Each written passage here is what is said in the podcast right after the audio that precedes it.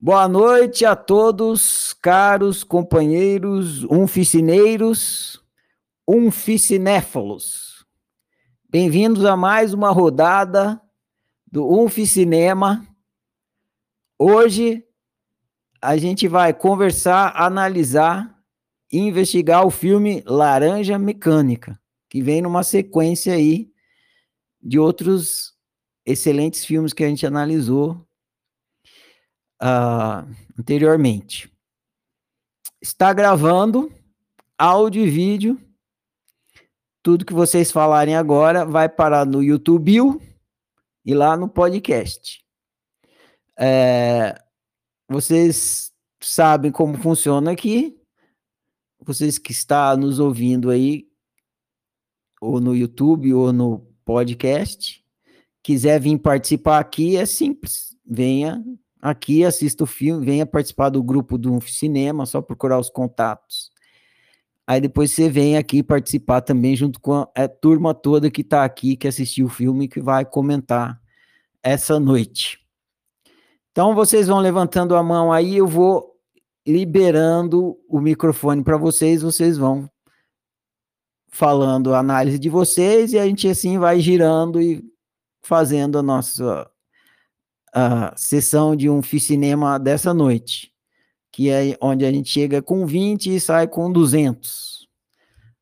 Então, tem três mãos levantadas aqui, o Jorge, o Alex e a Valkyria. Eu não lembro quem é, levantou a mão primeiro. Eu vou começar na ordem que está aqui. A Valkyria primeiro, depois o Jorge, depois você, tá, Alex? Então, vamos lá.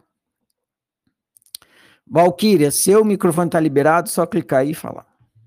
Se quiser ligar o vídeo também, fica à vontade. Tá, eu não vou ligar o, o vídeo por conta da internet, talvez caia. É, boa noite, Ferrari, boa noite, Unficinéfilos. É... Filmaça esse, hein? Laranja Mecânica, eu já tinha ouvido falar dele, mas não tinha visto.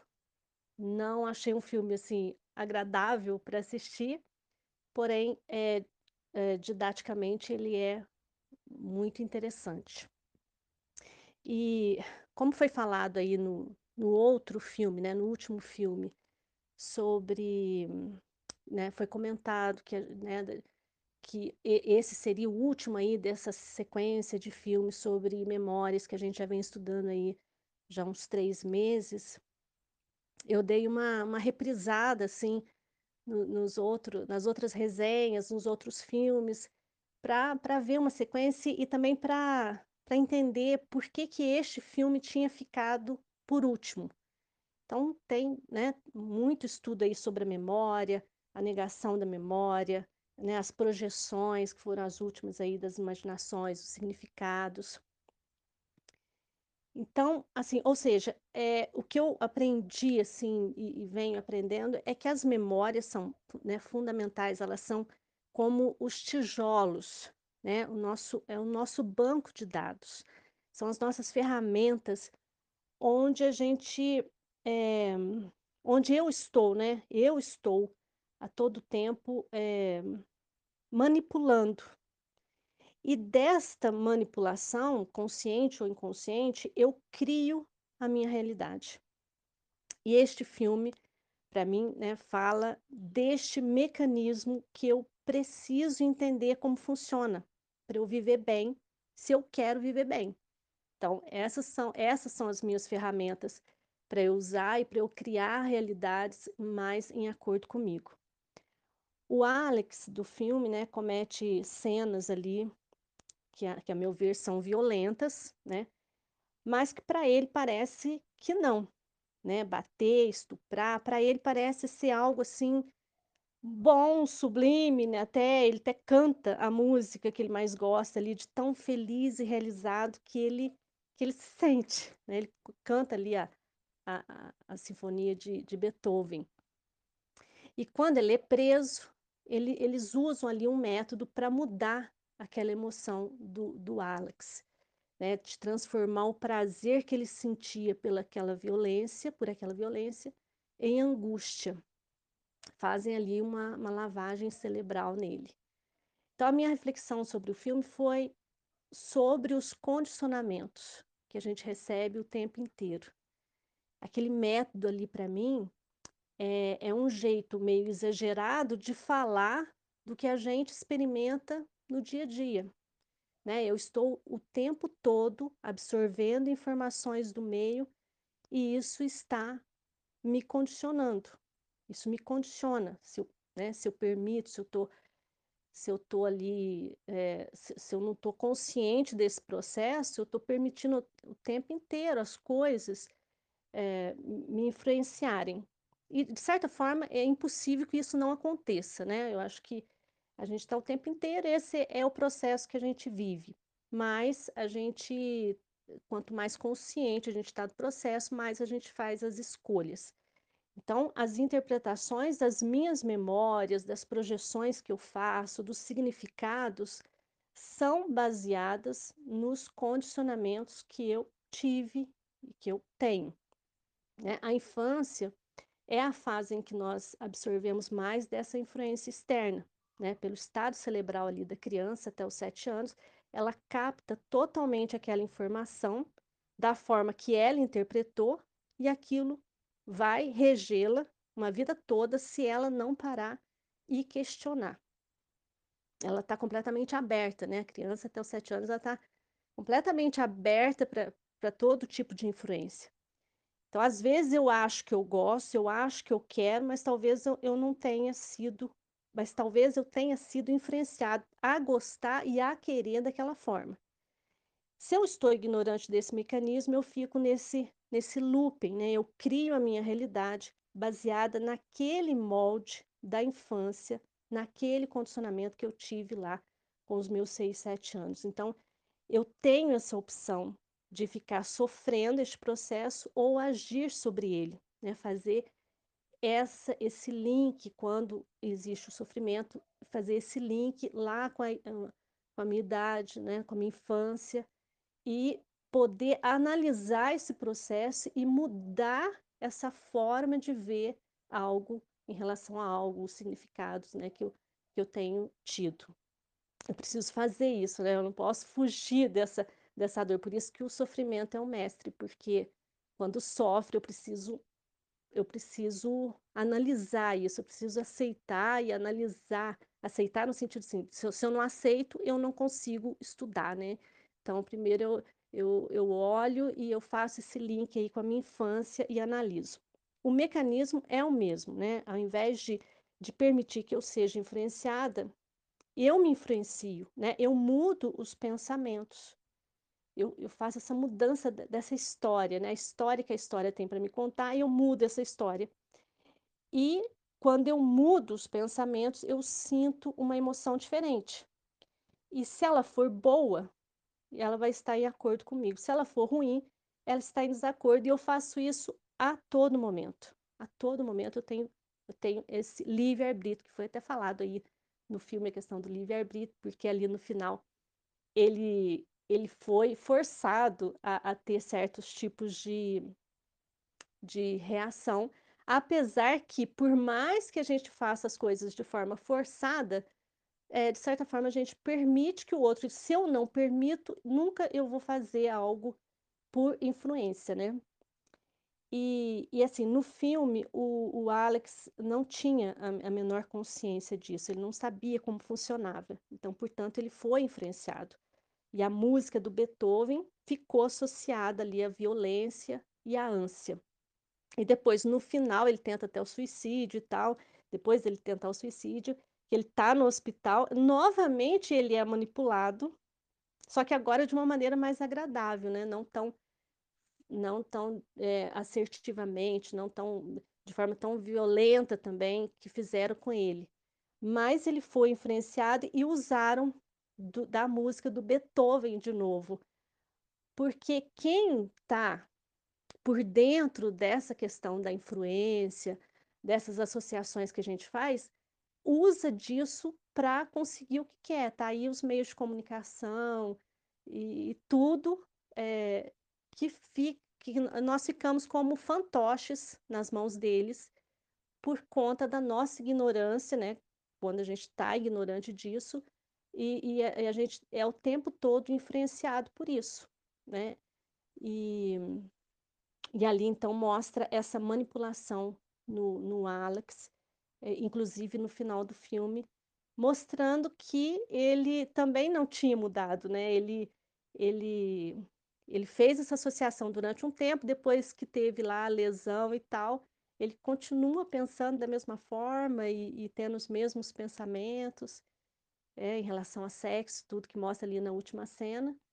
É, é isso, né? A influência, ela é muito forte, ela é muito forte. Então, a gente precisa estar muito, muito aberto, assim, de olhos abertos, né? De, consciente, para não ser manipulado e ser usado por todos e por tudo. Acho que é isso aí. Valeu, Valquíria. Grato pelo compartilhamento. Bastante gente querendo compartilhar hoje. Muito bom. Então vamos ao próximo aqui, para todo mundo conseguir falar. O próximo era o Jorge, né? Depois você, Alex, depois Renata, depois Lucélia. Olha só quanta gente. é, Jorge, seu microfone está liberado. Boa noite. Estão me ouvindo? Tá ouvindo? Beleza. É, eu fiz como com a Valkyria, né? Fiz uma retrospectiva aqui rápida dos últimos filmes sobre memórias e eu fiquei pensando aqui, né? A gente tem falado sobre memória, significante e significado. No Para Sempre Alice, é, a gente fala de perda de significados por doença, perda progressiva, aquela coisa toda. Na amnésia, perda de significado por acidente. No Walter Mitty, é criação de significados, né? Porque a, a situação dele e tal, personalidade. Então, é, é criação de significados voluntários, né? Independente do motivo. Em silêncio, há uma imposição de significados é, por uma ideologia, né? No caso, religião. E agora a gente tem uma imposição de significados como punição. Então, eu achei que tem muito a ver realmente é, nesse sentido. Posso estar errado. É, uma coisa que eu observei, que eu estava lendo até alguns artigos, né, que a atmosfera do filme ele traz, traz um contraste muito forte. E eu vou usar um termo que eu não sei se eu estou usando corretamente, que é usado dentro da psicanálise, que é pulsão. Então, esse, eu vi um contraste com essas duas pulsões humanas, que são grandes tabus também, que é a violência e o sexo. Né, estão permeando o filme todo ali. E contrastando com isso a sofisticação, né? O, o, os móveis, aquela moça lá que tem uma casa, né? Toda chique e tal. O escritor também tem toda uma estética ali que para a época era futurística, né? Eles imaginavam alguma coisa meio colorida, minimalista e tal. Mas, mas eu, eu percebi essa, essa, esse contraste, né? E o lance da música clássica também confirma essa minha suspeita quando ela é colocada como se fosse para abafar os instintos animalísticos ali. Tanto que eu já vi, eu vi críticas do, de uma pessoa falando, pô, não tem nada a ver botar música clássica o cara dando chute no, no, no morador de rua, né? Não, não bate, mas é, a intenção era essa mesmo, não é quem disse que tem que colocar uma música, né, é, dramática ou que condiga, né? É, era justamente essa a intenção. Então eu, eu percebi, foi uma jogada bem interessante, assim, ela realmente cria um, um clima de estranheza, né? O, outra coisa que contrasta também é o uniforme da, da gangue do Alex, né? Que depois eu fui saber que são é de jogadores de cricket. E ele teve a ideia, o ator, né? Lá, o Mac, Michael McDowell, de pegar o uniforme que ele tinha guardado e pegar o protetor genital e botar por fora, né? E dar essa ideia de, de é, exacerbar a coisa do, do, do fálico, né? Do, do poder ali que ele tinha e tal mais uma vez reforçando o caráter sexual que, que permeia todo o filme. É, eu percebi também que os pais, eles praticamente não aparecem, né? Quando aparecem, são omissos, são ali meio apáticos e tal. É... Dentro do contexto da oficina, o que eu percebi é justamente a, a coisa do, do altruísmo impositivo ali, é, do Estado, né? O, o Alex ele está entre o Estado e a Igreja, né? Depois que ele é condenado e tal. E é, é curioso porque a Igreja ali faz o papel um papel de, de, de boa intenção, tipo, não, vamos mudá-lo pela boa pela é, pela fé dele, pela compreensão do que ele fez, né? E o Estado não, o Estado vai querer impor, né? A, primeiro através da prisão, né? Da, de tirar, tirar ele da sociedade, e depois com esse método Ludovico, que ele nem sabia o que, que era, mas, né? Ali meio na inocência ele decide é, aceitar fazer parte. E eu fui ler um pouco sobre o behaviorismo, né? Que é o, a base ali da, do que foi feito o, o roteiro, que é justamente uma, uma visão psicológica em que não é o, o cara que um dos principais que é o Skinner, né, que ele começou a estudar isso e falar sobre isso, baseado nos experimentos de condicionamento, a Valkyria falou, né? Só que ele achava o seguinte, olha, tudo é estímulo, não tem essa de, ah, eu, eu tenho meus meu livre-arbítrio, meus pensamentos, né? Ele achava que se você pegasse uma criança e criasse, pudesse ser de onde fosse, e criasse dentro de um contexto, ela ia adquirir aquele, aquelas características que foram, é, que ela foi formatada. E aí o, o, método ali que aparece no filme é baseado nisso, né? De tentar fazer uma psicologia reversa ali, fazer com que ele visse a, aquelas cenas e, e associasse aquilo a um, a um mal-estar. É, aí eu achei interessante porque uma vez eu fiz uma experiência comigo mesmo, eu queria parar de tomar café e eu sempre conto isso que eu acho muito legal. E eu estava lendo um livro de PNL, na, de Programação Neurolinguística na época, e eu resolvi fazer a experiência, que era trocar significantes e, e é, significados dos significantes. Então a experiência era a seguinte: você é, numa tela mental você pegava o que você gostava e trocava os significados com uma coisa que você não gostava. E eu odeio a parte de dentro do caranguejo, eu imaginei ali, que eu acho nojento. E eu troquei as coisas que eu gostava no café, que era o sabor, textura, cheiro, com tudo que eu não gostava no, no caranguejo. E eu realmente, por um tempo, eu parei de tomar café por causa disso. Mas eu queria que isso acontecesse, então havia um engajamento. Então, o, o que eles fazem ali é justamente tentar, de uma forma é, mais brutal, né, fazer isso, trocar os, os significados ali do, do Alex, né, para que ele não cometesse mais os crimes. É, e dentro do filme não, não, funciona tanto, né? Funciona por um tempo e tal, mas é uma discussão, né? É uma coisa que eu acho que não tem resposta. O ser humano nasce mal, né? Eu acho que o, Ferrari dizia que ele nasce humano, né? Ele nasce bom ou mal, nasce humano, né? E, e aí as coisas vão acontecendo. Tem uma série de fatores influenciando, como a, a Valkyria falou, né? Tem o ambiente, tem a genética, tem a, a constituição né, do ser ali da pessoa e tal. Então eu, eu acho bem irônico que a igreja, né, ali no, no que na vida real a gente sabe que a, a, as religiões ela opera muito pelo medo, né, e por um sistema de recompensa do tipo, olha, se você fizer isso, você pode ser punido ou pode receber, né, a bênção eterna, e a pessoa vive com aquela com aquela promessa na cabeça. E é tema do filme anterior, né? Justamente. Onde as religiões ali, elas batem de frente. Né? O budismo com o cristianismo. E nesse filme, não. Nesse filme, o padre, ele queria é, ir por outras vias. Tanto que eu peguei uma frase aqui que eu acho que a tradução não está igual da, da legenda do filme, mas que diz mais ou menos assim: a bondade só é real se partir da vontade do sujeito, né? Eles queriam que a bondade fosse uma coisa é, manipulada, e isso é uma, é uma discussão interessante, né? Porque, às vezes, em relação à igreja, eu penso assim: meus filhos não têm religião, por exemplo. Eu penso, pô, será que seria melhor eles estarem lá na igreja frequentando, bonitinho, sem pensar em nada de errado, sem fazer nada de errado? Aí eu penso, não, é melhor é que eles sejam assim mesmo e façam o que eles quiserem da vida. Porque é, um, é uma forma de, de você pensar assim, não, mas a, a religião, né, a moral, ela te dá um freio, né?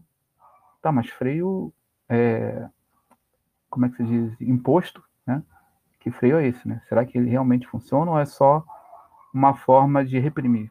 Então, é tudo que reprime, a gente volta lá no Freud, né? Lá atrás, né? O lance da chaminé, né? Reprime de um lado, ele vai escapar de um outro de uma forma não muito legal, nos momentos mais inapropriados.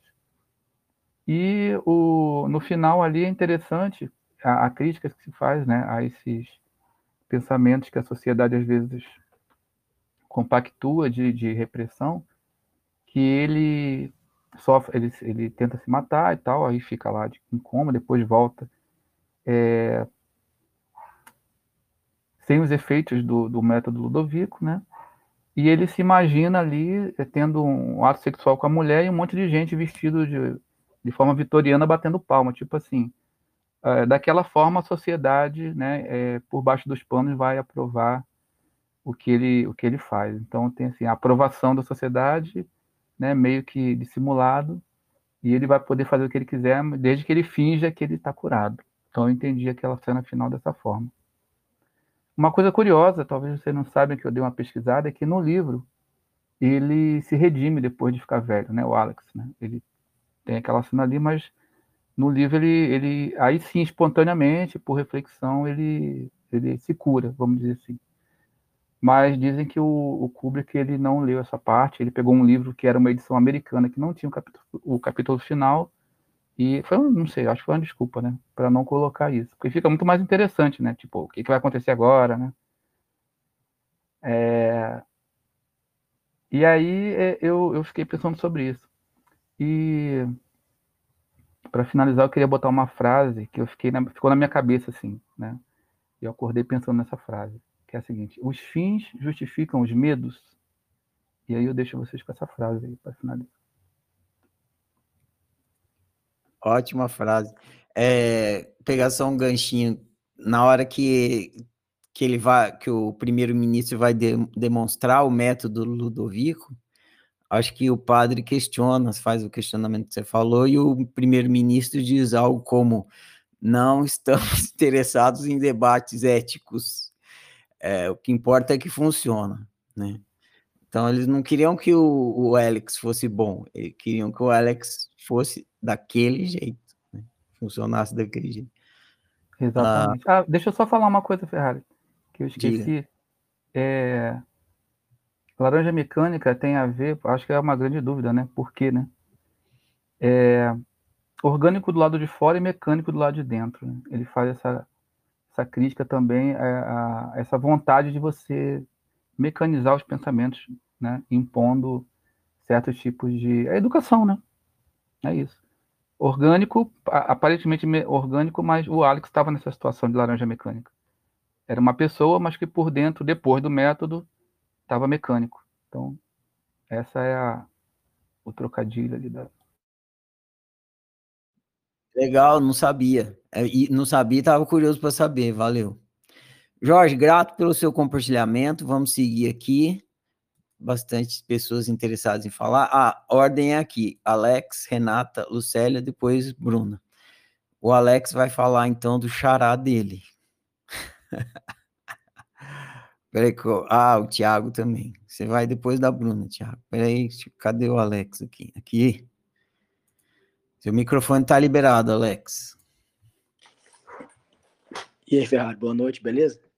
Boa noite, beleza. É meu xará mesmo. é, então, é,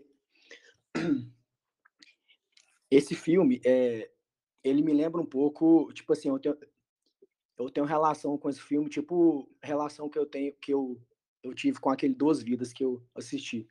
Porque foi um filme também que eu vi adolescente, muito novinho, e, e depois eu vi hoje, né? Quando eu, é, e quando eu era adolescente, eu tinha uns 13 anos, esse filme, ele, ele me marcou muito, porque eu não, eu não tinha lugar e ambiente para eu falar sobre violência, sobre o que o filme fala, né? É, sexualidade, violência. E lá eu senti um certo conforto. Assim, é estranho falar isso de um, de um, um filme tão violento, mas, mas um conforto assim, de que existia algum ambiente que eu podia ver que a violência não era a coisa que ela, que ela tinha que ser negada, né? Então esse é o primeiro ponto com a minha história desse filme. É, foi tipo assim, ele foi um dos grandes precursores meus, assim, na busca de, de autoconhecimento, assim, desde novo. E um fato sobre o filme também é que, assim que ele foi lançado, ele, ele, ele estimulou atos de violência lá na Inglaterra. E tanto é que o filme foi, é, proibido um tempo lá. Eles chegaram até a ameaçar o diretor, né, o Kubrick, ele, a família dele, aí e proibiram o filme. Então, é, mostra para mim assim que é, esse tema, né, violência, é, não é falado, não tem ambiente para ser falado. É, os pensamentos violentos, quando eles não não não são falados, né, não são entendidos, a gente vê o tipo que a gente vê na tela. Então, acho que o intuito do filme é mais questionar e, e fazer e fazer a gente entender sobre a nossa própria violência e, e não com o intuito de estimular. Eu acho que é o contrário. E uma das coisas que eu pensei que por que, que você iria indicar esse filme é sobre o gatilho, né? É, é, que um gatilho violento gera mais violência. E, mas não é, não é por isso que a gente tem que esconder é, a violência e parar de falar achando que vai ter uma cura, né? Igual o filme traz a cura. É, até aqui na oficina tem, tem é muito comum em ciclo de estudo quando quando você fala para a gente ser a gente mesmo, né? Aí aí todo mundo pergunta, ah, mas então posso fazer é, o que eu quiser? Então não tem lei, não tem moral? É, então assusta um pouco quando você põe um ser humano em confronto com ele mesmo, né? Que ele ele não tem moral, não tem apoio nenhum. Fala, mas e aí eu faço o que eu faço o que eu quiser? é, a pessoa ela assusta, né? Porque ela sabe que dentro dela tem coisa assustadora. É tipo assim, tem, tem, tem animal muito feio dentro dela. E, e sempre que você fala isso em ciclo de estudo, assim, eu, eu percebo que as pessoas falam, não, mas não é possível. Eu faço o que eu quiser. E esse filme mostra, né? Um cara que faz o que quer e justamente por, por imagino eu, assim, eu não sei porque que o diretor fez o personagem dele, mas imagino que para mostrar que quando não não olhado, né, pode gerar mal a todo mundo. E outra coisa que eu observei é uma frase, né, que quando fala que um homem sem escolha não é um homem, que foi, foi o caso dele, né? Ele ficou sem escolha. E eu fiz uma relação com, com a religião, né? Quando, quando o crente acredita que se ele for mole vai para o inferno, por Deus, ele tá pondo o arbítrio dele na mão de Deus, né? Então ele não é um homem, né? Ele não é um homem dotado de escolha. Ele, tipo, ele tá sendo. É, ele tá sofrendo aquele processo mesmo que o Alex sofreu, né?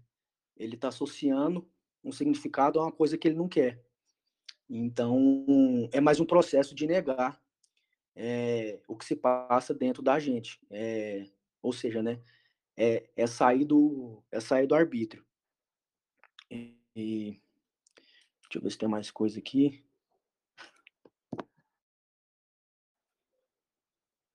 Não, era isso mesmo. É, e valeu aí pelo tempo. Valeu, Alex. Grato pelo compartilhamento. Bom demais, gente. Vamos rodando aqui. Alex foi, próximo é a Renata. Turum. Renato, seu microfone está liberado. Você precisa clicar aí mais uma vez. Isso, pode falar agora. Olha lá, já estão. já estão atrás do Alex aí, do Alex. Ó, a polícia aí. Boa noite, pessoal. Bom, Boa noite, é, rapazinho gostava de aventuras perigosas, né? Droga, estupro, ultraviolência e Beethoven, né? Eu acho que a escolha do que ele amava, do que era amor fácil para ele, era brincadeiras que talvez não sejam muito bem-vindas para a sociedade. Mas aí eu acho que colocaram Beethoven, tipo, ele era capaz de gostar de violência, de gostar de algo tão lindo, como que todo mundo também tem amor fácil, talvez, né, por Beethoven. Então achei interessante esse trocadilho aí que eles colocaram isso. E o que me chamou mais atenção foi que ele era feliz fazendo o que ele estava fazendo. Era da natureza dele. Ele, ele cantava, né? Aquela música linda de felicidade passava e ele cantou na banheira no final. Era é, quando ele estava sendo ele. É, e eu acho que a pegada desse filme é alguém tentou condicionar o arbítrio dele tentou falar, ok, esse cara ele ama matar, ele ama estuprar, talvez a gente pode fazer alguma coisa que mude, condicione ele a não fazer o que ele ama. E aí, né, deram droga para ele, e ele para sair fácil da situação, porque ele poderia ter ficado 14 anos por homicídio na cadeia, mas ele, para sair fácil da situação, né, ele aceitou ser submetido a isso. Então, ele, ele acredito que não acreditou que, que isso ia mudar, ia condicionar ele. E eu acho que condicionou, porque ele se sentia doente quando ele né, é, queria reagir à violência. Porém, não mudou a natureza dele. Eu não acredito que mudou o desejo dele. O desejo dele era de ter revidado aqueles amigos policiais que no final bateram nele. O, o desejo dele seria de reagir, mas condicionou ele fisicamente, condicionou, alejou ele de uma certa forma com trauma, com a memória de trauma, colocando crimes com aquela música que ele gostava. Então, criou uma memória, criou um, um condicionamento, né? Mas não, não mudou realmente a natureza dele, né? O, o, a vontade dele, o que ele poderia. Então, as opções dele se reduziram, mas eu não acredito que o arbítrio dele mudou, porque ele, ele, ele gostaria de continuar fazendo in and out, né? Que ele falava quando ele viu a mulher, o pensamento dele era eu queria mesmo era estuprar essa mulher. Então, é, ele, não, ele não mudou quanto a isso. E eu acho que é sobre essa reflexão. Será que eu estou sendo influenciada? Qual que é a droga que estão me dando hoje? O que está me condicionando a pensar que o que eu estou escolhendo é o que eu estou escolhendo, mas hum, não é realmente o que eu queria. Será que eu não queria mesmo? Será que a, a indústria do sexo, que é a que mais faz dinheiro hoje, mundialmente, mais do que os movies, mais do que tudo, Será que não está todo mundo clicando para o que quer mesmo? No escurinho do cinema, da casa? Eu acho que tá. De uma certa forma ou de outra, eu acho que acaba saindo e a pessoa acaba fazendo, escondido, e, e é isso. Então, fica aí os meus cinco centavos. Obrigada. Valeu, Renata. Grato pelo compartilhamento. Próximo aqui na lista é a Lucélia, depois a Bruna, depois o Thiago. Então, Lucélia, seu microfone está liberado. Fica aí mais uma vez. Isso, pode falar agora. Está me ouvindo? Estamos te ouvindo. Então, boa noite. Boa noite. Eu escrevi de novo a resenha porque eu estou gostando de escrever. Resenha do filme Laranja Mecânica. Desde cedo, eu olhava a humanidade e pensava: a mesma natureza humana que desce no inferno da degradação sobe no céu da sublimação. O ser humano pode ser um assassino de massas e também pode compor a nona sinfonia. Viver como um monstro ou morrer como um homem bom.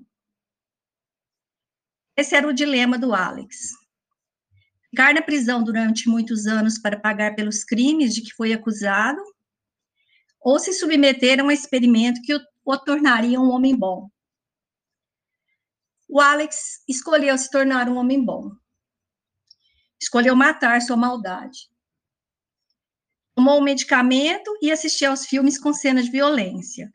O remédio fazia efeito durante a sessão e ele foi condicionado a sentir náuseas e mal-estar quando em contato com comportamentos violentos. É simples fazer um condicionamento assim.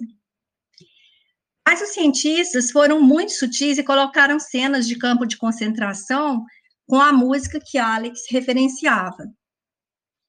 E quando ele ouvia a música, vinha a, vinham as náuseas e ele enlouquecia. Mas Alex se, se tornou um homem bom? O monstro só estava controlado por um condicionamento. Esse é o dilema dos seres humanos: se tornar bom, não ser mal. Não deixar um monstro viver, nenhum monstro. Mas o monstro está lá, sempre. As dores não tratadas, as memórias dolorosas, as culpas não resolvidas, os ressentimentos calados, a vingança que grita, o ódio que inflama, a inveja que corrói. A educação, a religião, as leis, a cultura tentam garantir que o monstro não acorde. Quando ele aparecer, que a náusea venha junto. Para lembrar que ser mal tem um preço alto. Se o monstro acordar por um momento e causar problemas e a pessoa se tornar difícil, tem meios de acalmá-lo. Tratamentos, medicamentos e o aparelho de controle social, que pode ser mais violento que a violência que tenta controlar. Ser é desejo. E ser humanizado, e o ser humanizado não sabe lidar com o desejo humano construído de memórias boas e ruins, tristes e alegres, violentas e afetuosas, afetuosas, pacíficas e ansiosas, o humano fulano é um prisioneiro da própria realidade humana que desconhece. Fatos disparam memórias, que disparam emoções, que disparam reações. Reações se, trans, se traduzem em comportamentos, bons, bons ou ruins, que são julgados e absolvidos ou condenados o outro. Sem ter consciência de como funciona, o ser humano não consegue apaziguar o monstro, que nada mais é que aspectos da sua própria humanidade. Seres humanos são santos e demônios, civilizados e selvagens. E esse é o jogo. Não é entronizar santos e matar demônios, mas apaziguar a convivência entre os dois. Talvez os demônios são a força criadora e os santos a força de expressão. Condicionamentos cultural, educacional, social, político, religioso e toda a estrutura de controle não conseguirão fazer isso, fazer essa paz entre os santos e os demônios, transformar o homem no bom selvagem. Se pudessem, já teriam conseguido. Alex e seus amigos eram crianças que bebiam leite, usavam roupa branca e pareciam ingênuos. Mas eram crianças que gostavam de brincar de machucar o outro. E por que faziam isso? O escritor, marcado pela dor, da, da, da memória da dor e da violência, ao ouvir dançando na chuva, a música da dor deixou o monstro sair. E na vingança, ele colocou a nona sinfonia no volume mais alto que podia para torturar o admirador de Beethoven. Era o dia da vingança. A arte, a religião, as leis, a educação podem condicionar e acalmar o monstro, jamais matar. Ele sempre está lá. Só a consciência pode esclarecer e dar lucidez ao monstro e ao santo. Então, é viver como um monstro, com lucidez. E morrer como um homem bom, com lucidez. Jogar o jogo, no lugar de ser jogado. É isso. Caprichou, hein? Bom demais, Lucélia. Grato pelo compartilhamento. Vamos seguir aqui ao próximo. Depois, se você tiver interesse, compartilha o seu, o seu, a sua resenha lá no, no grupo do Cinema. Ah. Próximo é a Bruna e depois o Tiago. Então vamos lá. Bruna, seu microfone está liberado. Isso, pode falar. Ok. É, boa noite, gente. A galera está muito animada mesmo. Praticamente o que eu tinha refletido aqui para comentar, muita gente já comentou. Bruna. Mas... Se você conseguir falar mais perto para o volume ficar mais alto, é melhor, porque ajuda a gravação. Ai, que estranho. Agora melhorou? Não, Não? mas tudo bem, vai nessa então que a gente aumenta o volume aqui, pelo menos a gente te escuta bem aqui. Eu vou. Só um minutinho, eu vou desconectar o fone de ouvido, então.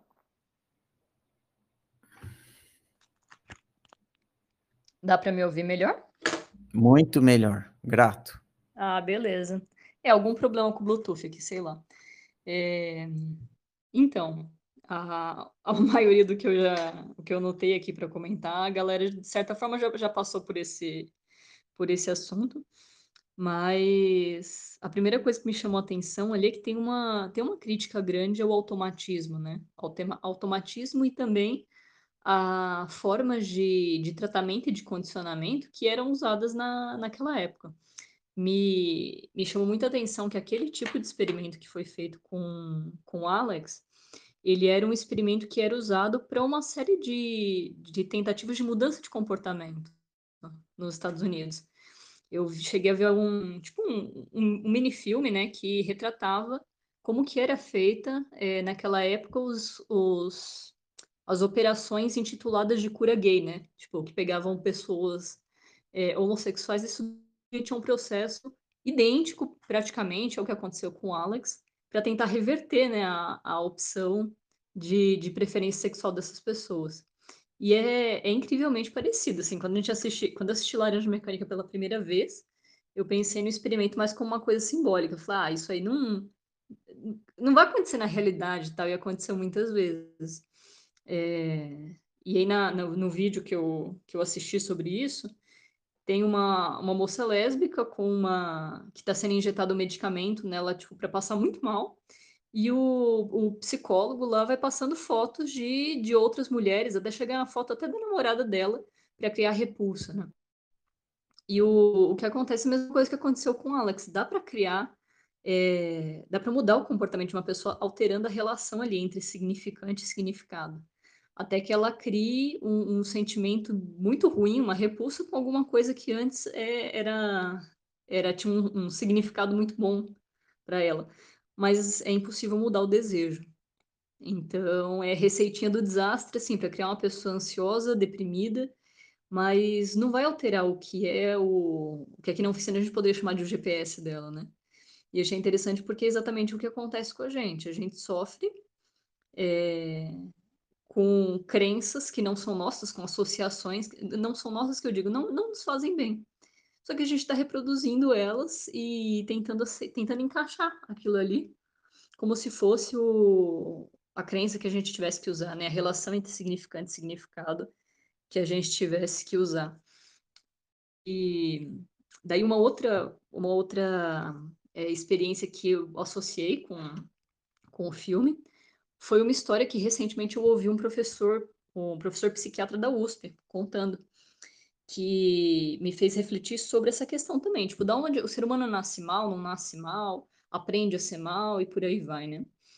Que ele comentou o seguinte: sentou uma, uma paciente no, no consultório dele, falando meio inglês, meio espanhol, assim e tal, com, com estresse pós-traumático. E aí ele estava tentando entender o que aconteceu, né? Que estresse foi esse, que trauma foi esse, de onde que veio o sofrimento dela, e ela dizia que ela não conseguia mais dormir. Ah, não consigo mais dormir, não consigo mais dormir, é, porque eu vejo, eu vejo todas as pessoas que eu matei gritando à noite. Ele falou, mas você matou quem? e ela contou a história dela, de que ela nasceu numa, numa guerrilha salvadorenha, e ela fazia parte, a vida dela era isso, era fazer parte dos ataques suicidas, dos, aliás, dos ataques terroristas, não suicidas, e, e ela foi subindo de hierarquia dentro da guerrilha. Você nasce numa guerrilha, você vai viver para a guerrilha. E foram 45 anos assassinando pessoas. Daí, é, até que ela chegou a ser é, chefe da guerrilha, depois foi indicada para comandar o grupo IRA. E lá conheceu um jornalista, que estava um jornalista inglês que foi entrevistar ela, se apaixonou pelo jornalista e desertou da guerrilha e veio parar no Brasil. E agora ela estava grávida do jornalista. E aí, pela primeira vez na vida, depois de todos esses anos, ela começou a se questionar se ela tinha feito algo de mal, realmente, em ter matado tantas pessoas. E ela não conseguia mais dormir porque ela via todas as mulheres grávidas que ela matou é, à noite, né? É, e ela acordava com, com medo. Então, assim, será que a gente também. Eu acho que tem muitas coisas que influenciam nisso. Mas será que também o que não nos faz é, bons ou maus, enfim, são as associações que a gente carrega, os significantes com significado? Porque para o Alex, e assim como para essa moça, né? É, matar pessoas não tinha o mesmo significado que tem para a gente aqui que está conversando, ou para outras pessoas que poderiam falar sobre questões éticas, né? A associação era outra. Para uma pessoa que nasceu, é, nasceu matando gente, passou 45, 50 anos assassinando pessoas, qual é o significado que tem associado ali? É, acho que tem vários outros fatores, mas eu fiquei muito com esse questionamento. A gente não viu o, a gente não viu o Alex sentado no divã, né, fazendo a linha do tempo dele, para descobrir o que, que tinha por trás desse comportamento. Mas essas duas histórias associadas me deixaram com, com esse questionamento, né? Qual que é a, a influência dos significantes e significados associados é, que fazem com que a gente seja de fato bom ou mal, né? No, no é, critério geral, assim, da sociedade, nos critérios éticos, enfim. E acho que é isso, por enquanto. Valeu, Bruna. Grato pelo compartilhamento. É, Sandra, eu anotei que você está com a mão levantada, então você vai depois do Tiago, tá? Próximo agora é o Tiago, então. Tiago, seu microfone está liberado. Clica aí uma vez para acionar ele. Não, você tem que clicar uma vez, isso. Agora pode falar, Tiago. Oi, gente, estão me ouvindo? Sim, boa noite. Boa noite. É, já falaram muita coisa, né? Eu vou ter pouco agora sobrando para falar em relação à, música, né? Que já começa com a cena de, um, uma gangue estuprando uma mulher tocando Beethoven. Eu acho que é Beethoven. Não, bom, não sei o que, que é. Mas é uma musiquinha agradável, né? Se associa a coisas agradáveis, assim. É, eu acho que além de fazer essa essa confusão, né, de associações, o filme ele já faz com a gente o que ele tá, o que acontece com o Alex no, na, na tortura barra terapia dele, porque quando eu escuto Singing in the Rain, eu lembro do Laranja Mecânica e lembro de tortura, de estupro, eu não lembro do Gene Kelly dançando lá no, na chuva. Porque eu nem assisti esse filme, na verdade. Nunca vi. É, então, eu acho que o Kubrick estava fazendo isso. Ele estava mostrando como a gente é influenciável, né? Então a gente já tá, a gente já começa a associar e já começa a trocar a, as associações. O Beethoven, que é uma coisa bonita, né? Todo mundo associa a ordem e complexidade da música e beleza, e já começa a associar com estupro e caos e violência e tudo mais.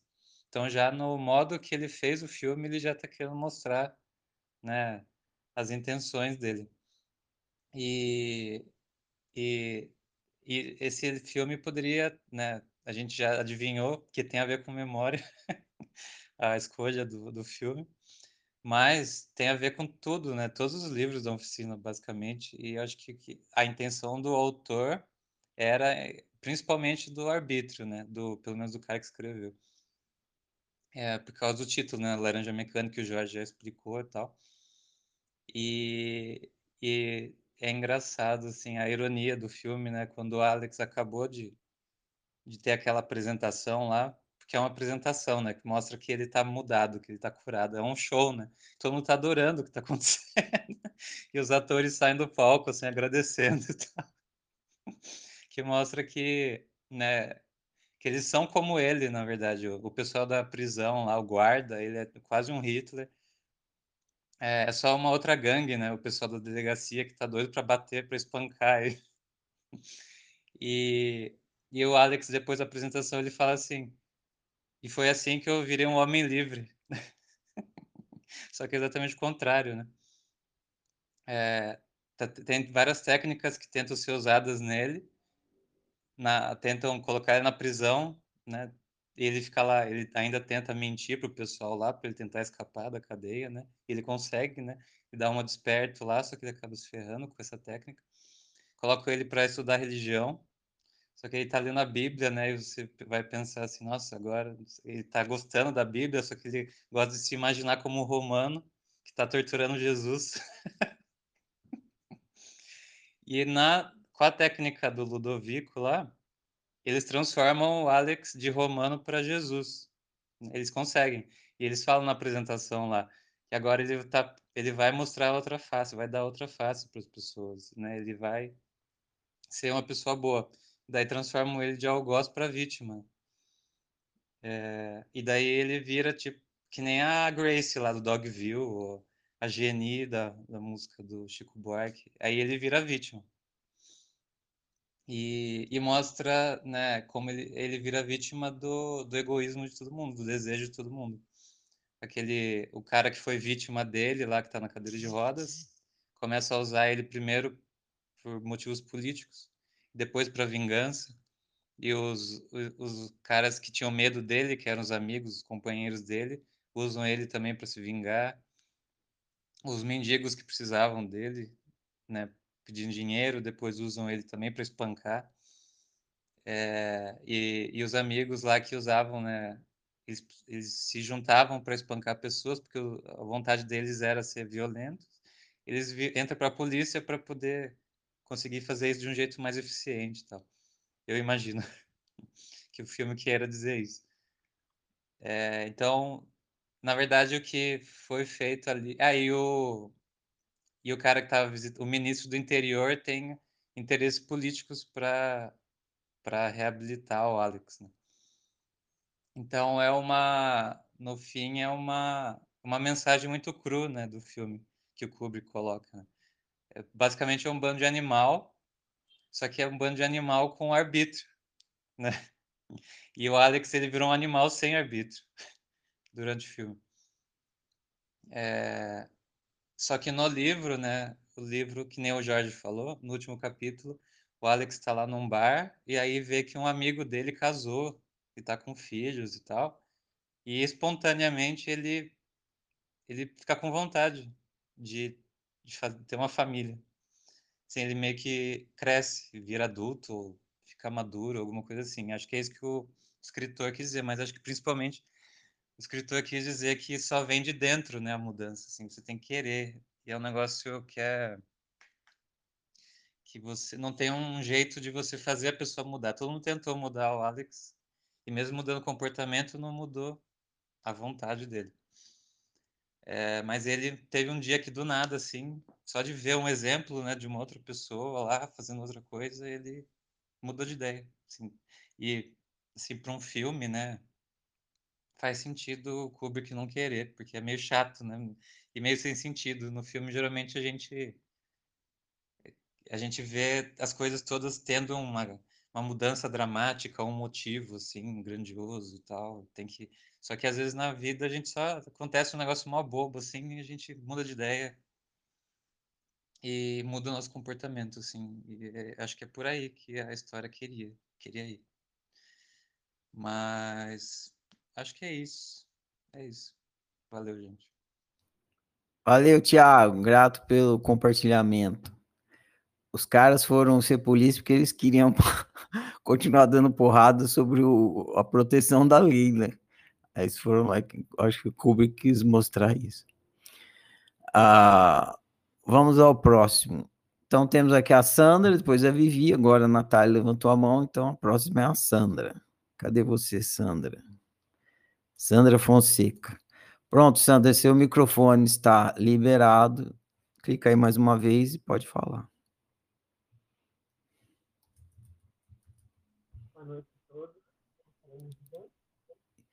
Não, Sandra, seu som tá muito baixo, muito, muito baixo mesmo.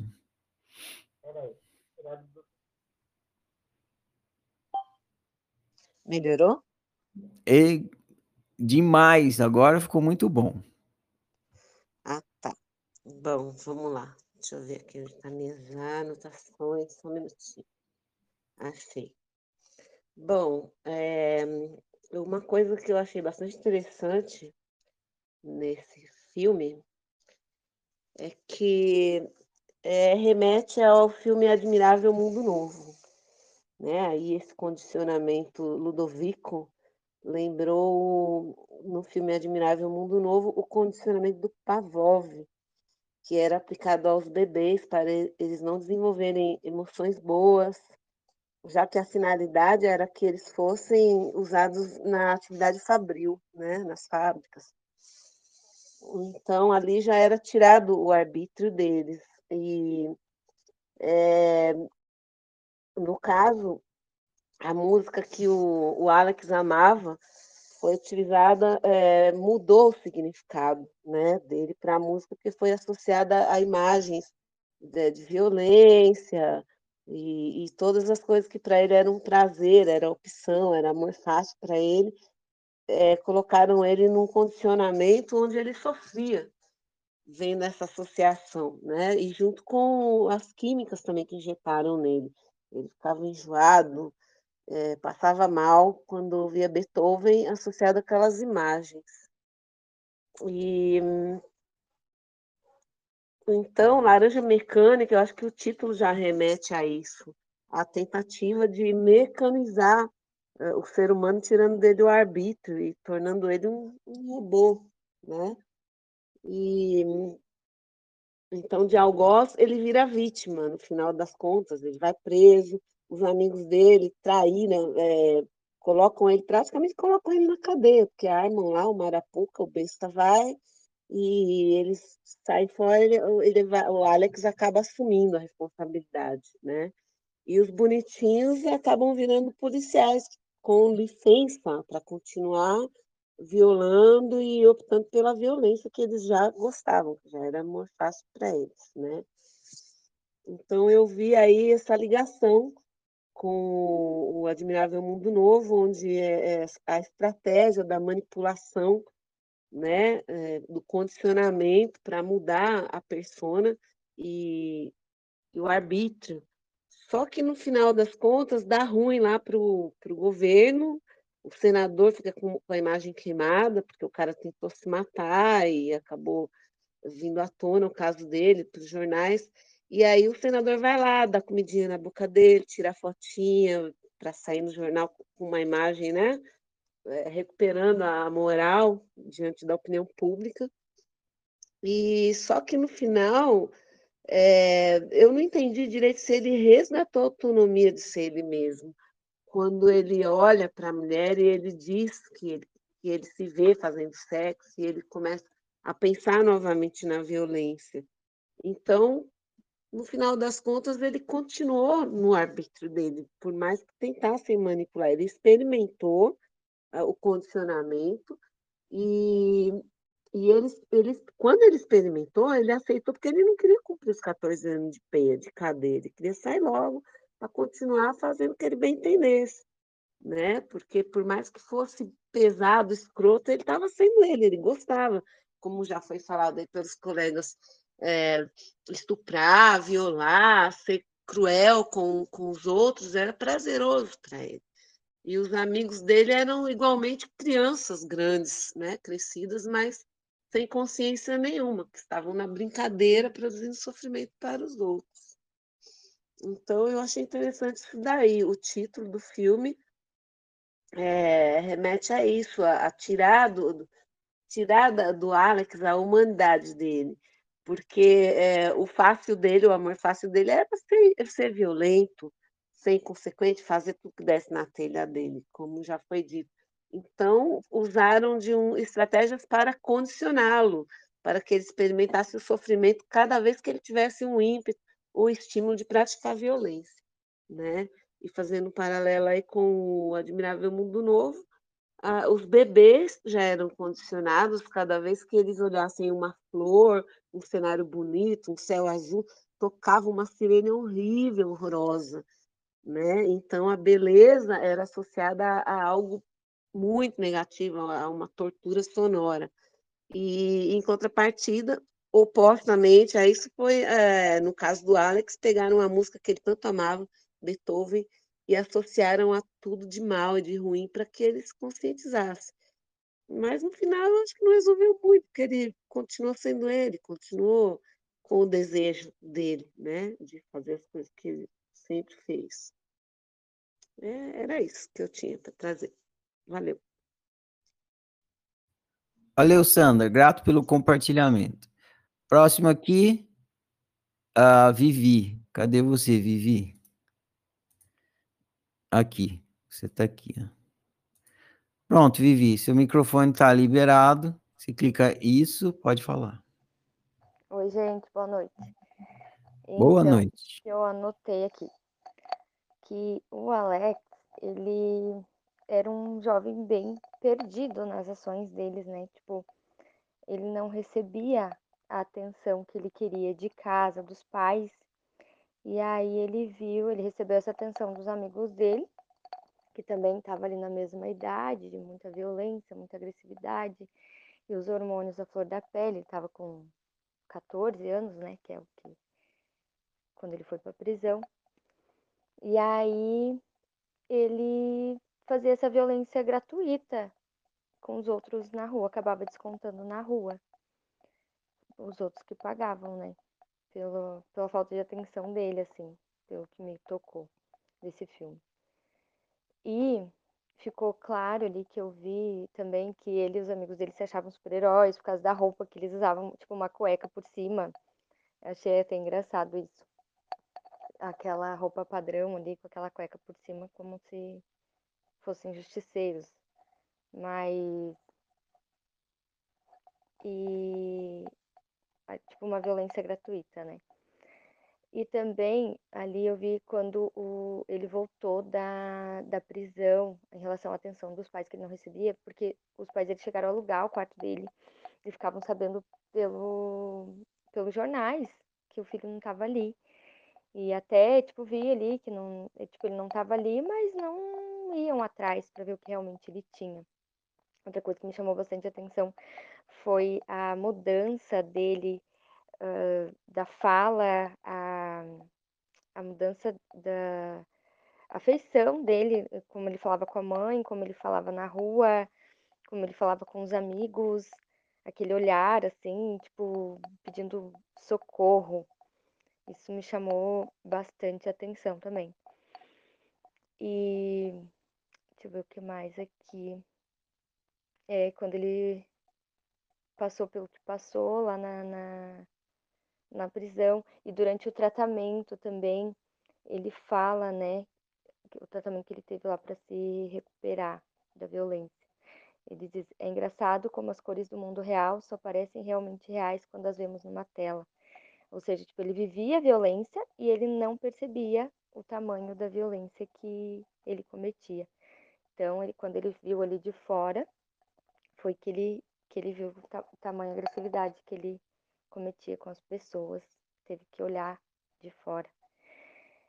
E ali, é, em relação à diferença do, dos pais, até quando ele estava lá, depois de ter pulado, eu também lá no hospital, que os pais chegam e ele já diz, né, quem, o que, que eles queriam ali, sendo que nunca davam bola, né.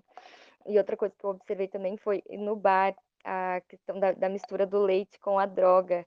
Uh, eles todos lá, bem, nossa, bem crianção mesmo, assim, e lá usando a, o leite, a maneira que saiu o leite também lá dire, direto do, do, peito lá da, da boneca.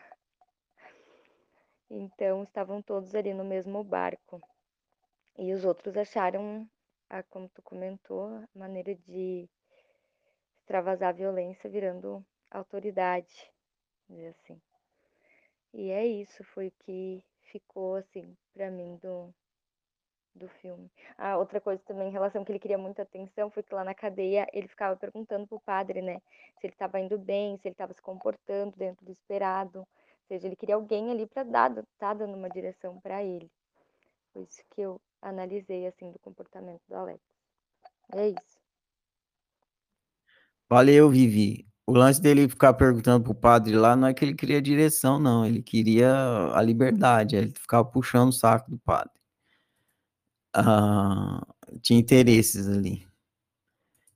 Vamos então aqui para Natália. Natália, seu microfone está liberado. Vamos não passar de, vamos tentar não passar de nove e meia, tá? Não quero te pressionar aí, não. Só para dar o norte. Já pressionando, né? Não, mas acho que o que as pessoas, o que eu ia falar, as pessoas já falaram. Queria só deixar mais reforçado a questão do controle, porque eu fiquei vendo o jogo do controle o tempo todo, assim, no filme. É, o Alex primeiro tentando satisfazer né, os desejos dele de violência, de sexo com as vítimas dele. O Alex controlando os parceiros, os companheiros dele para continuar sendo o líder lá, tipo, da gangue dele, né? O Alex controlando os pais deles através de mentiras. O governo controlando os indivíduos, né, através dessa repressão do comportamento, dessa, daquele, daquele método de tratamento. E até a igreja, nesse, nesse filme, a igreja até que foi bem suave, assim. Percebi que, né, acho que o padre foi até o mais sensato quando ele levantou aquela questão dos valores morais envolvidos, né, naquela lavagem cerebral ali, parecia. Porque, ah, eu anotei a frase ali que ele falou, que ele fala assim, na hora daquela apresentação, né, para falar sobre a recuperação do Alex. Ele fala assim que o Alex, né, o rapaz, não tem escolha, porque o medo da dor física leva ele a esse grotesco ato de auto-humilhação, que ele deixa de ser uma criatura capaz de escolhas morais. E aí o, o cara lá, o ministro, ele fala, padre, isso são só sutilezas. A gente não, não estamos preocupados com os motivos, com éticas elevadas. A gente está preocupado com a diminuição da criminalidade e com a superlotação das cadeias, eu acho. Então, é, ficou bem claro assim que a única, é, o único interesse mesmo é reprimir o comportamento para que todo mundo consiga né, seguir e conviver bem, mas sem perceber que né, existem motivos mais profundos que levam a esses comportamentos. Né? Então eles tratam a, a, eles tratam a violência como se fosse assim um, um como se a violência fosse o grande problema. E eu vejo a violência como um sintoma. A violência é assim: existe alguma coisa por trás ali que tem que ser trabalhada para que a violência não extravase, para que você não cometa atos de violência. Agora, você só simplesmente cortar isso, acontece o que aconteceu no filme, sabe? Não, não funciona assim, porque tem, é um problema muito mais profundo do que isso achei uma, muito massa também que essa coisa da música clássica ficou muito forte no filme, né, por conta do gosto musical do Alex, mas também o fato dele usar música clássica, assim, que nem no começo do filme, é muito impactante, assim, a cena de violência, mas parece que a música clássica, ela, ela diminui um pouco. Eu comecei a olhar para aqueles atos que eram atos absurdos de violência, só que eu comecei a olhar, assim, de um jeito, eu falei assim, nossa, o que está acontecendo aqui que isso está ficando mais leve, não parece tão pesado quanto... As imagens que eu estava vendo, assim, não eram tão... Pes... É, eram muito pesadas, mas a trilha sonora parece que dava uma suavizada, parecia que não condizia uma coisa com a outra, sabe? Foi muito estranha a sensação que eu tive, assim, nas cenas iniciais, assim. E aí, depois que eu fui perceber que eu acho que era por conta da música clássica, porque ela traz... É uma sensação mais de mais harmoniosa, sabe? De uma coisa mais harmônica, né? Que não combinava com aquilo. Então ficou muito ficou estranho assim juntar essas duas coisas. E acho que é por isso também que o filme fez tanto sucesso. E esse diretor é daqueles diretores, né, que vamos combinar. Você olha um filme e você sabe que é dele, porque ele coloca toda a personalidade dele ali. É, eu percebi bom, nessa questão da, da, da música clássica, mas também com a questão das roupas, muita roupa de látex, né? De couro, sabe? Assim, o visual, assim, as cores muito fortes, assim. E acho que tudo isso tornou o filme bem mais original. Muito legal. Já tinha assistido, mas assisti de novo e foi bem bacana. É isso. Passa a palavra. Valeu, Natália. Grato pelo compartilhamento. Agora vou eu, para a gente encerrar aqui a demanda. É... Eu havia dito que esse era o último filme sobre memória, né? A gente vê nessa balada da, do estudo da memória, mas eu lembrei de um outro ontem ou anteontem, então talvez esse seja o penúltimo. Tenha sido o penúltimo. Eu vou ler a minha resenha aqui, antes eu vou comentar uma relação desse filme com o outro, porque minha resenha vai aí. o filme é riquíssimo, dá para a gente usar ele. O Tiago observou isso em qualquer um dos estudos de livro da oficina. Tem um aspecto do arbítrio, tem um aspecto da convivência, tem um aspecto da violência. São para destacar alguns dos pontos fortes do filme. Mas eu não vou abordar nenhum desses três, embora vocês tenham abordado, e é legal que vocês abordem, porque aí na análise de vocês fica essa visão, fica essa reflexão. Hein? Mas o motivo de eu ter indicado esse filme é, e o, a minha resenha não tem a ver com isso, nem com a questão do arbítrio, tem um pouco a ver com o arbítrio, mas não é focado assim, na questão do arbítrio, da violência e da ética e tal, e da convivência. Ah, tá focado na questão da memória. Se vem nessa balada de estudar funcionamento da memória para a gente ficar consciente como que a memória funciona aí na nossa experiência de ser humano, né? Então eu vou fazer uma relação com o filme anterior, O Silêncio, e depois vou ler minha resenha. No filme Silêncio, para quem assistiu vai lembrar da cena, quem não assistiu, eu vou contar aqui para que consiga imaginar. Tem aquela cena forte de que tenha eles os japoneses, eles capturam os portugueses, que são os ah, os cristãos, né? E para fazer eles renegarem o, o, o cristianismo, põe lá a, a imagem de Jesus no chão e fala: pisa. E aí os caras não conseguem pisar. O pé deles não se mexe, tem toda aquela resistência para pisar. E o que está lá no chão é só uma placa de metal, que nem a gente estudou durante essa semana que eu pedi para vocês baterem a fotografia do sagrado e ninguém conseguiu me enviar uma fotografia do sagrado. Vocês me enviaram fotografia de, de estátuas, de coisas assim, mas o sagrado, ninguém fotografou o sagrado. Então, aquela imagem que estava ali no chão, aquela placa, era uma placa de metal com uma imagem. Só que nenhum cristão conseguia pisar nela. Né? Neguinho chegou a morrer para não pisar na placa de metal. A Ferrari, mas não era só uma placa de metal. É, era só uma placa de metal. Objetivamente falando, era só uma placa de metal. Né?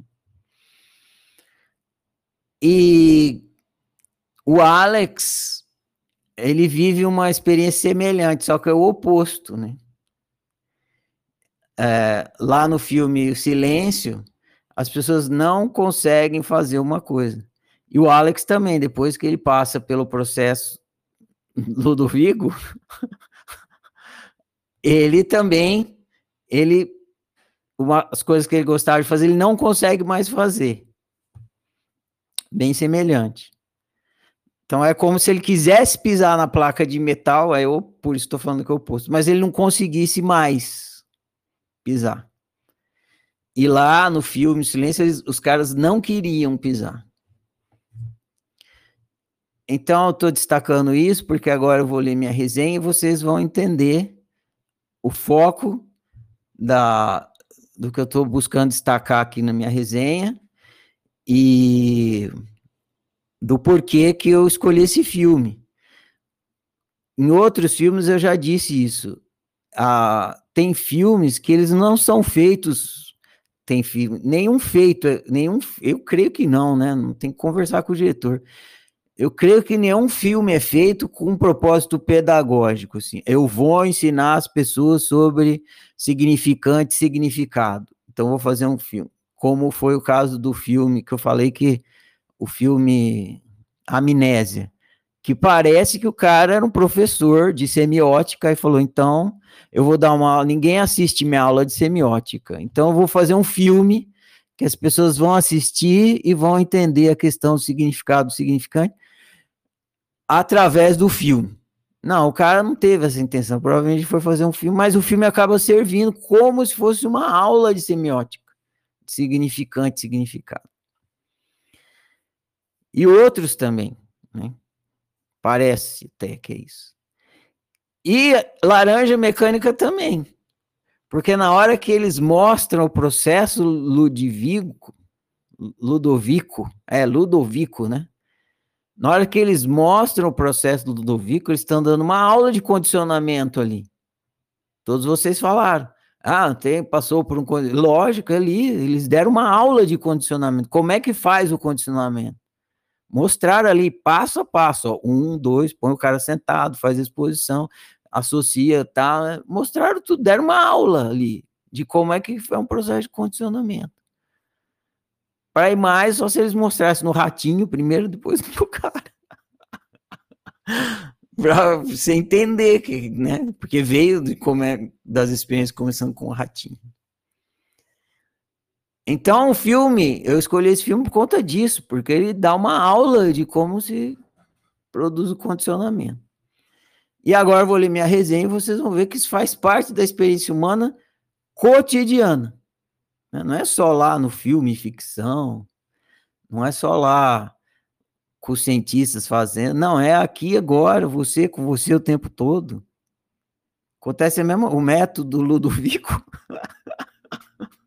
o método do Ludovico não é uma exclusividade lá, é, é de todo ser humano, tá o tempo todo se aplicando o método do Ludovico, se aplica em você mesmo.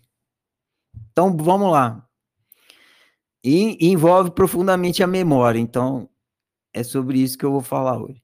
Então, eu já falei em projeção da memória, falei em projeção da cultura, falei em projeção da imaginação, é tudo ligado com a memória. Hoje, a gente vai falar da mesma coisa que eu falar de crença memorizada. E não tem crença sem memória. Crença é feita de memória e você memoriza a crença, um ciclo vicioso aí. Então, o título dessa resenha é Crença Memorizada. Resenha autocientífica do filme Laranja Mecânica. Ah, ir para cá. Se você oferecer um bombom para um chocólatra, você vai oferecer um bombom para um chocólatra, e o mesmo bombom para um diabético, o que irá acontecer? Não é preciso ser vidente para prever o futuro. O diabético recusará o bombom. E o chocólatra aceitará e comerá o bombom. Você oferece um bombom para o chocólatra e para um diabético. O diabético vai recusar. O chocólatra vai aceitar e vai comer o bombom. Por que o chocólatra e o diabético têm comportamentos diferentes? Porque o bombom é atraente para um e repelente para outro. O bombom é atraente para o chocólatra e repelente para o diabético. A resposta é óbvia. Porque comer bombom significa dor para o diabético e prazer para o chocolate. Por isso que é repelente para um e atraente para outro. Mas cadê a dor e o prazer que ambos estão vendo no bombom? Olha lá a projeção da memória. Cadê a dor e o prazer que ambos estão vendo no bombom? Está no bombom? Dá para fotografar? Faz parte dos ingredientes a dor e o prazer? Não. Bombom igual, igual a dor e bombom igual prazer são crenças memorizadas dentro da cabeça de cada um. Sendo assim, o que está, impedi o que está impedindo o diabético de comer o bombom e estimulando o chocolate a comer? A resposta é a crença memorizada de cada um. O chocolatra tem a crença. Bombom é igual prazer, e memorizou isso. O diabético tem bombom igual dor, e memorizou isso.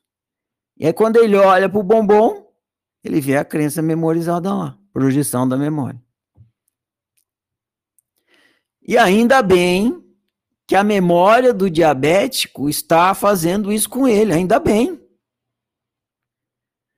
Pois, sendo diabético, se sua memória não alertasse sobre o risco de saúde de comer bombom, ele comeria e, além de sentir dor, poderia até morrer.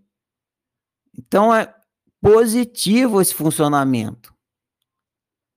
Porque se a memória do, do diabético não alertasse para ele, ou oh, você vai comer isso aí, você vai passar mal e pode até morrer. Ele comia, passava mal e podia até morrer.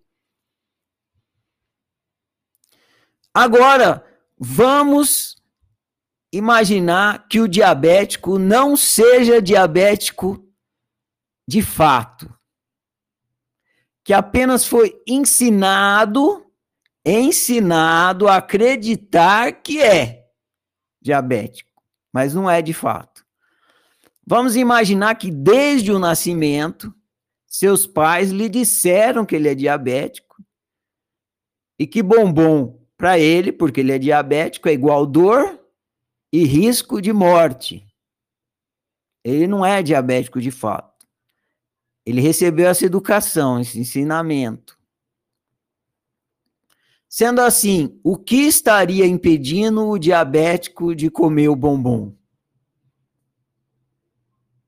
Ainda assim seria a crença memorizada. Claro, ele, ele memorizou uma informação que não é de fato, ele não é diabético de fato, mas ele memorizou, foi educado a acreditar que ele é diabético e que bombom faz mal para a saúde dele, é risco de morte.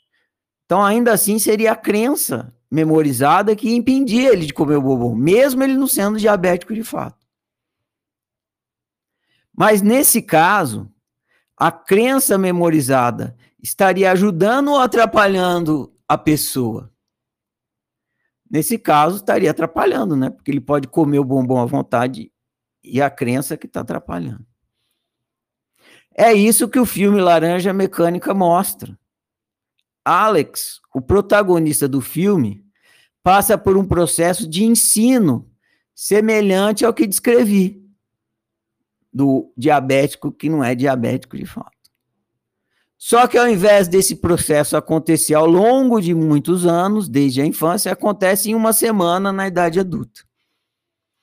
Alex aceita ser cobaia de um experimento de programação mental aliás, reprogramação mental, para poder sair da cadeia.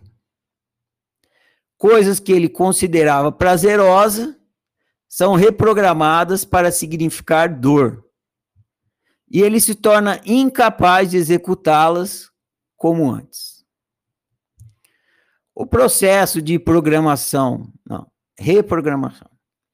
O processo de reprogramação mental do filme é ficção. Teve gente quem falou aí que não é mais, né?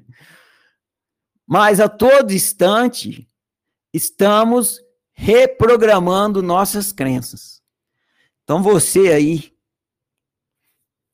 está a todo instante reprogramando suas crenças. Não é só no filme que acontece.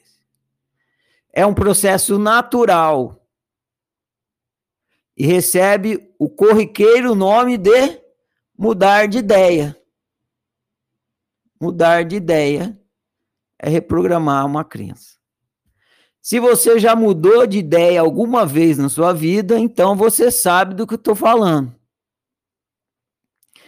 O que talvez você não saiba é que você tem muitas crenças memorizadas que não são oriundas da sua própria experiência. são ensinamentos alheios que podem estar equivocados, que podem não servir para o seu caso, estão lhe atrapalhando ao invés de lhe ajudando. Então, todos nós estamos cheios de crença memorizada na cabeça. Agora, tem crença memorizada que você construiu a crença através da sua experiência. Você foi lá comer um negócio, não gostou, aí você memorizou. Isso aqui é ruim.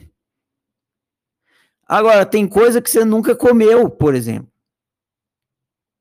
E você tem na memória que é ruim, mas você não, de fato você não sabe, porque você memorizou uma informação alheia. Ou então, você foi educado para acreditar numa coisa que você também nunca comprovou. Por exemplo, sei lá, é... seu pai te educou te dizendo que se você não guardasse dinheiro, não fizesse poupança, você seria um homem fracassado. Aí você memorizou, não, um homem de sucesso tem que guardar muito dinheiro e tal. E ter muito dinheiro guardado. Aí você fica, mas você pegou essa informação e memorizou e começou a usar sem que você. Não foi você que produziu essa, essa crença. Não vem da sua própria experiência, não é a conclusão que você mesmo tirou. Você memorizou e passou a usar. E pior que em cima dessa deve ter construído outras e outras e outras. Tem outras que você usa aqui que talvez você mesmo criou, mas está baseado em outras aqui embaixo que não foi você que criou não, não, é, não veio da sua própria experiência, é só uma informação que você recebeu, você aceitou como verdadeira, como importante, como boa e construiu um monte de coisa em cima. Então, pode estar tá te atrapalhando. Igual atrapalharia o chocólatra, que não é chocólatra de fato, mas passou a acreditar e memorizou que é. Se for esse o seu caso, para mudar esse cenário, né? Essa situação, basta você mudar de ideia. Hum? Se essa ideia está te atrapalhando, você precisa mudar de ideia. Mas para que você mude de ideia, primeiro você precisa colocar a crença memorizada à prova. Entendeu? Senão, não adianta, ah, vou mudar de ideia. Mas a crença memorizada vai ficar funcionando e ela vai ficar funcionando dizendo que ela é, não está equivocada, que ela é verdadeira, que ela funciona para você. Você tem que desbancar ela. E como é que você desbanca uma crença memorizada? Colocando ela à prova. Pegar o exemplo do cara que não é diabético. Bom, recebi essa crença aqui, mas eu não sei se eu sou diabético mesmo. Meus pais que falavam. Então eu vou comer um chocolate. Se eu sobreviver, a crença morre. Se eu não sobreviver, morro eu. mas pelo menos eu não fico aqui sendo tolhido por uma ideia que não sei de onde veio. A uma clássica que eu sempre conto para vocês é a da manga com leite, né? Crença memorizada, eu tinha essa. Crença memorizada de que se bebesse leite, comesse manga, ia morrer. Tem que colocar a prova, tem que fazer a vitamina de manga com leite e beber. Não morreu? Essa crença memorizada não me serve, nem ela é equivocada, ela nem é verdadeira. Você tem a crença de que você precisa guardar dinheiro. Aí você guarda o dinheiro, não te ajuda em nada. Ah, essa crença que meu pai falou não serve para nada. Não serve para mim. Talvez servisse para ele na época dele, com a história dele, com o jeito dele. Para mim não serve. Você tem que colocar à prova suas crenças memorizadas e descobrir se é ou não uma crença equivocada e se ela serve para você ou não, se ela está em acordo com a sua unicidade ou não. Se você faz isso, coloca a sua crença memorizada à prova, e você descobrir que ela não é o que ela diz, ela está equivocada, que ela não está de acordo, repita a descoberta até que a nova memória substitua a antiga. Então você vai estar tá fazendo o processo aqui de mudar de ideia e reforçando ele para que a nova ideia ganhe da ideia antiga, que está te atrapalhando em vez de te ajudando. Boa prática. então é essa minha resenha aqui. Amanhã eu publico ela. É, bom demais. Nossa conversa bateu todos os recordes de audiência hoje aqui. O pessoal veio em peso. Talvez por causa que hoje é feriado, né? Então ficou mais fácil. Agradeço a presença de todos, agradeço os compartilhadores que estão fazendo aqui, né? A, o programa que depois vai ser publicado. É, quem quiser espichar conversas, tem o grupo da Cinema. Você que está ouvindo aí no YouTube, Spotify, quiser conversar sobre os filmes, tem um grupo específico para isso, para espichar conversa, conversar sobre os filmes que a gente está estudando aqui, bater papo em grupo. É, só se procurar que você vai encontrar aí, se não, não tiver os links direto, você vai encontrar o canal da oficina, tem como conversar comigo aí, eu indico. Então, bom demais. É, prossigamos, desejo uma boa noite a todos e é isso aí. Tchau, gente. Valeu. Grato. Boa noite.